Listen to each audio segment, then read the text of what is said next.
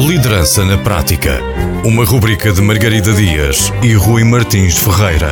Um olhar sobre a capacidade de liderança e ideias que podem ajudar à criação de um bom líder em diferentes negócios. Liderança na Prática. Para ouvir na Rádio Antena Minho e em podcast em antenaminho.pt. Sejam muito bem-vindos a mais um episódio do Liderança na Prática, onde exploraremos o fascinante mundo da liderança e das pessoas. O meu nome é Rui Martins Ferreira e comigo tenho, como sempre, a Margarida Dias. Olá a todos, olá Rui. No episódio de hoje temos o privilégio de receber um convidado especial, nada mais nada menos do que o diretor de operações da MIPMED, Miguel Portela. A MIPMED é uma loja online bastante bem sucedida, podemos dizer que fatura mais de um milhão de euros por ano e vamos mergulhar no episódio de hoje no tema da criatividade e o seu papel dos negócios. Obrigado. Portanto, bem-vindo Miguel, obrigado por teres aceitado o convite. Obrigado, e a pergunta que temos para começar este episódio é, portanto, a criatividade pode manifestar-se de várias formas, não é? Tu achas que a criatividade desempenha algum papel nas operações diárias da loja online? Da MIPMED, acho que é muito importante. Uh, aliás, em qualquer loja online ou qualquer negócio, acho que a criatividade é fundamental. É um fator de, de separação e de. As empresas costuma-se dizer que 80% das empresas desaparecem nos primeiros anos. E, um, e principalmente no início uh, uma empresa é a criatividade que faz porque nós não temos ferramentas, não temos dinheiro. Não sei se no caso da, da Euromip nós começamos com um investimento muito, muito pequeno. Nós hoje em dia faturamos mais de um milhão já faturamos um bocadinho mais durante o Covid mas pronto, mesmo assim já fatura, temos uma grande faturação, temos muitas pessoas a trabalhar, mas começamos com um investimento de 750 euros. Para fazer um, uma empresa deste tamanho, com um investimento deste tamanho, é, é só criatividade que, que, e muita criatividade que nós chegamos lá, sem dúvida. Tu consegues identificar dois ou três pontos específicos onde precisaste mesmo de muita criatividade para fazer as coisas funcionar? Sim, principalmente todas as coisas, uh, o, o dinheiro, a capacidade de investimento é uma forma de resolver e acelerar as coisas. Uh, quando não temos essa capacidade de investimento, temos que usar ferramentas que nós criamos em vez de as comprarmos. Uh, e, aí, e aí, por exemplo, o trabalho de desenvolvimento, o trabalho de programação, o trabalho de coisa é um trabalho criativo. O trabalho também de. Nós usamos muitas tecnologias, eu percebia de algoritmos e de pesquisa, uh, de SEO, e, por exemplo, isso tudo é um trabalho muito criativo para encontrar os nichos de mercado que são possíveis e, e onde é mais fácil lá chegar. E isso não é dinheiro, é conhecimento, é criatividade, é um bocadinho mais do que, do que propriamente só, só investir. Eu vou aproveitar porque já estás a entrar aqui um bocadinho na, na pergunta seguinte, vamos dizer é. assim, que uh, normalmente quando ouvimos a palavra criatividade associamos às artes, não é? E uhum. até já estavas aqui a trazer a criatividade a partir de, da sabedoria, da informação que se tem, uhum. uh, ou seja, alguns se calhar são mais criativos quando têm uma tela em branco, uhum. outras pessoas ou outros momentos, situações exigem que a criatividade aconteça a partir até às vezes de um imprevisto. Uhum. Uh, era para perceber ao certo como uh, CEO né, nas operações uhum. o, que tipo ou que tipos de criatividade é que surgem mais ou são mais necessários é que acho que é uma pergunta interessante um, porque uh, numa operação de uma empresa uh, uma empresa é uma, um conjunto de pessoas, é um conjunto de. E existem muitas tendências, existem formas de pensar, existe espírito crítico, existem outras pessoas que nem, não têm tanto, por isso existe todo um, um, um ecossistema em que é, é, fundamental haver criatividade e haver eh, formas de, de superar os problemas um, muito, muito criativas. No nosso caso, por exemplo, um, nós posso falar um bocadinho do que se passou durante a pandemia. Uh, nós tivemos um dia que, que alguém lembra-se que a partir na Alemanha só era possível comprar máscaras, só ia ser possível usar máscaras FFP2. Nós estávamos em primeiro lugar nas pesquisas e nesse dia tivemos mais encomendas do que nós tínhamos no mês anterior. Num, ou seja, num, num, grupo de horas temos mais encomendas que nós tínhamos no mês anterior.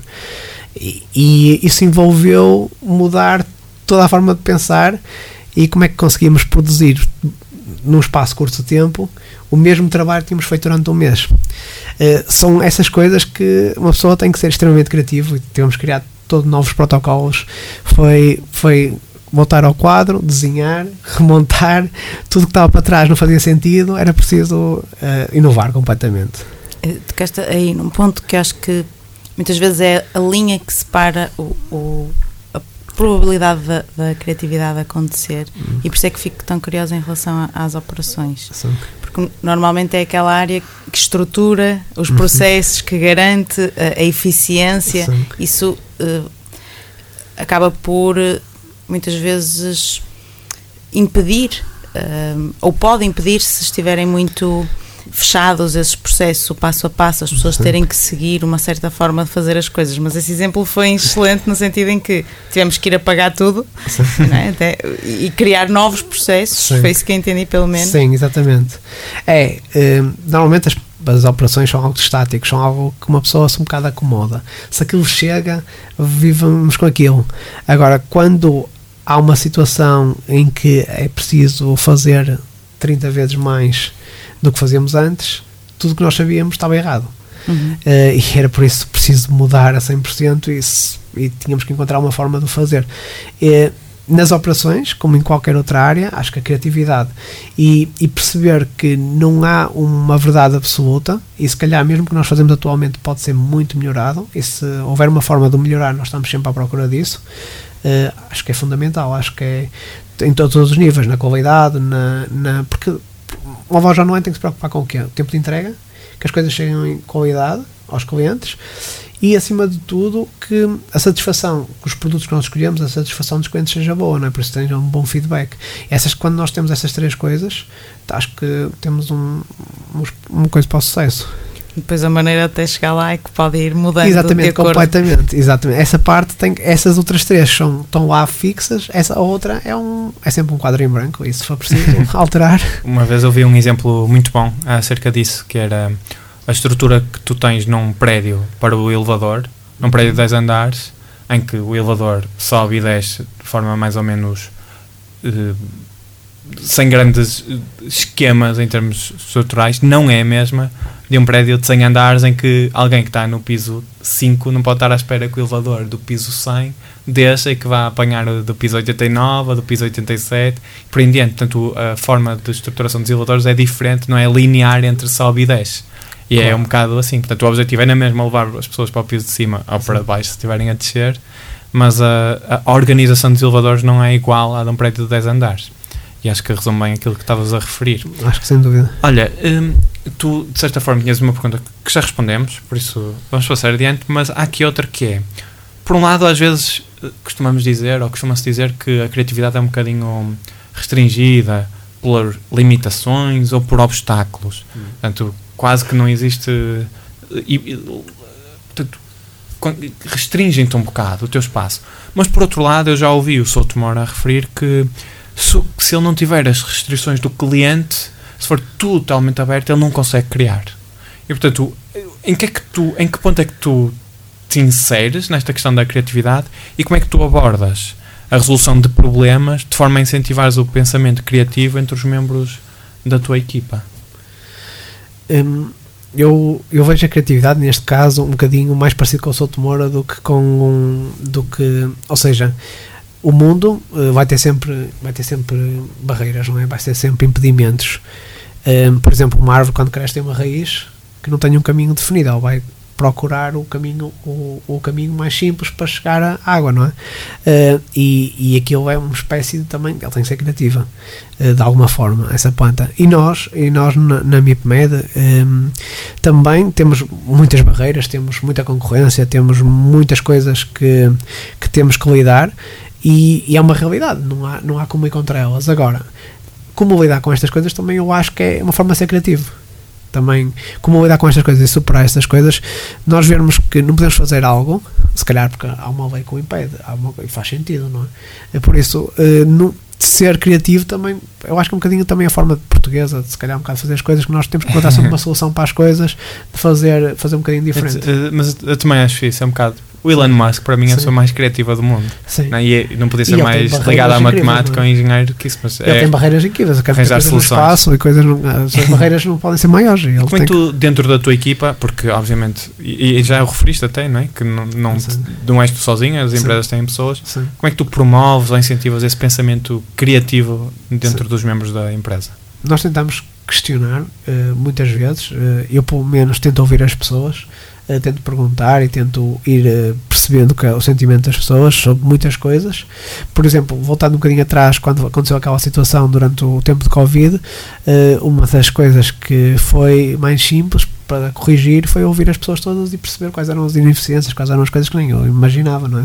Eh, E então, quando percebi as dificuldades, o que é que cada um fazia, eh, conseguimos eh, fazer com que algumas das coisas ainda não necessárias ser feitas e eram redundantes ou eram e aquilo tudo fazemos com que o processo acelerasse se não fôssemos ouvir as pessoas e se, não, se as pessoas não nos dessem o feedback delas provavelmente nós não tínhamos Pá, sido agora eficientes. fizeste-me lembrar outra história, de, quase estou aqui só a contar Uhum, histórias, mas é- tranquilo. é mesmo engraçado que é, às vezes estamos a fazer uma coisa e não sabemos bem porquê, mas era porque é que tu tens a, tá a ter uma família que, Sim. cuja a pessoa a cozinheira, vá lá, partia sempre as coxas de frango em dois. Hum. E depois perguntaram porquê é que cortas isso? Porquê é que fazes isso? E ela, ah, porque a minha mãe também fazia.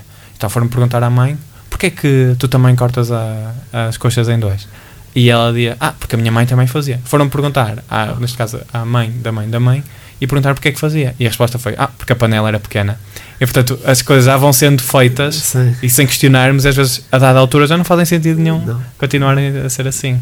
Não, sem dúvida. E, e nós percebemos que muitos processos que nós criamos no início do, do, da- da MIPMED, que eram muito redundantes, tinham a ver com a segurança, nós garantirmos que os processos estavam todos. Nós, entretanto, já tínhamos a máquina tão aliada que já não eram necessários. Hum, e pronto, e, por exemplo, hoje em dia não imprimimos metade do papel que imprimíamos antigamente, não é? Há outras formas de, de, de lidar com as coisas, nem guardamos a quantidade de papéis que guardávamos no início. Eh, Há outras formas de guardar as coisas digitalmente, só, só todas essas coisas fazem uma grande diferença na forma como, como se aceleram os processos.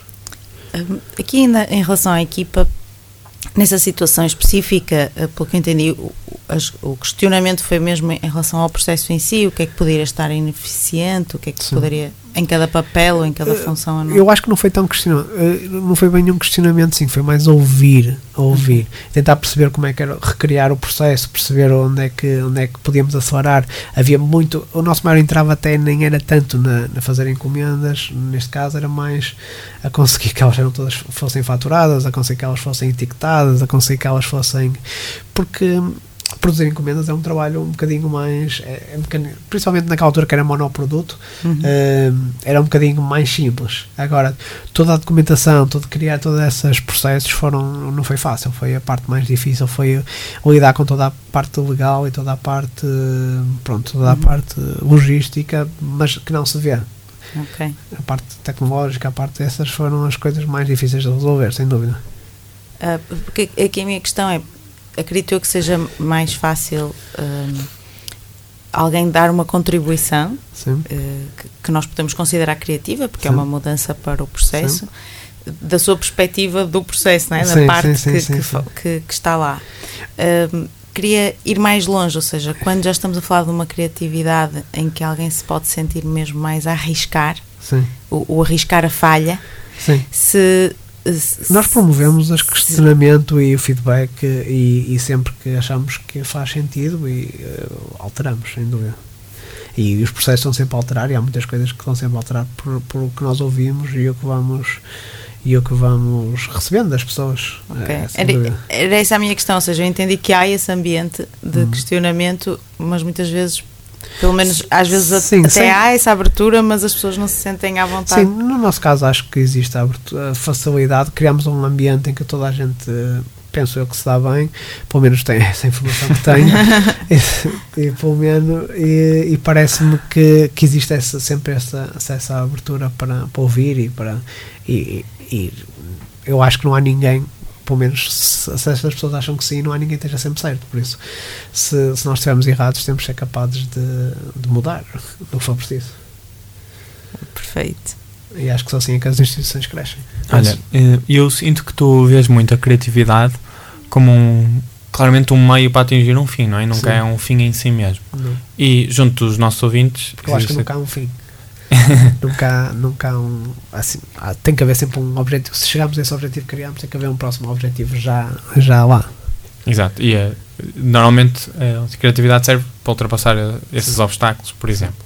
E para os nossos ouvintes que têm empresa ou que trabalham numa empresa e que tenham também essa liberdade que existe também na tua empresa para opinar, é que, que conselhos, dicas é que tu darias para usarem a criatividade Sim. para resolver problemas ou se quiserem para serem mais criativos Sim. junto dos problemas com que Crescerem, se é? deparam Mas atualmente? Eu acho que o mais importante é percebermos que nunca, nunca algo é definitivo.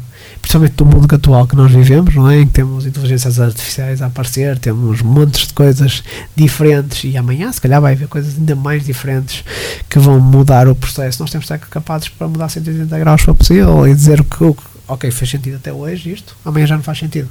Houve muitas empresas que desapareceram. Olha, há dois casos para mim que são que eu, que eu estudei na universidade quando estava em Copenhaga que para mim são fundamentais. Um foi a Nokia, que dominava o mercado até, até sair o iPhone. E dominou o mercado, e dominou o mercado.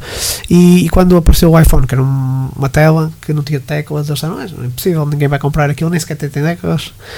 E de repente foram à falência, passado um pouco depois dessa formação. Outra coisa que eu estou a ver agora acontecer a mesma coisa é com os carros elétricos. Um, as viram-se as grandes marcas, a Mercedes, a BMW, a dizer: Ah, a Tesla, gajos não percebem nada disto. Eles não sabem de mecânica e de facto não sabiam.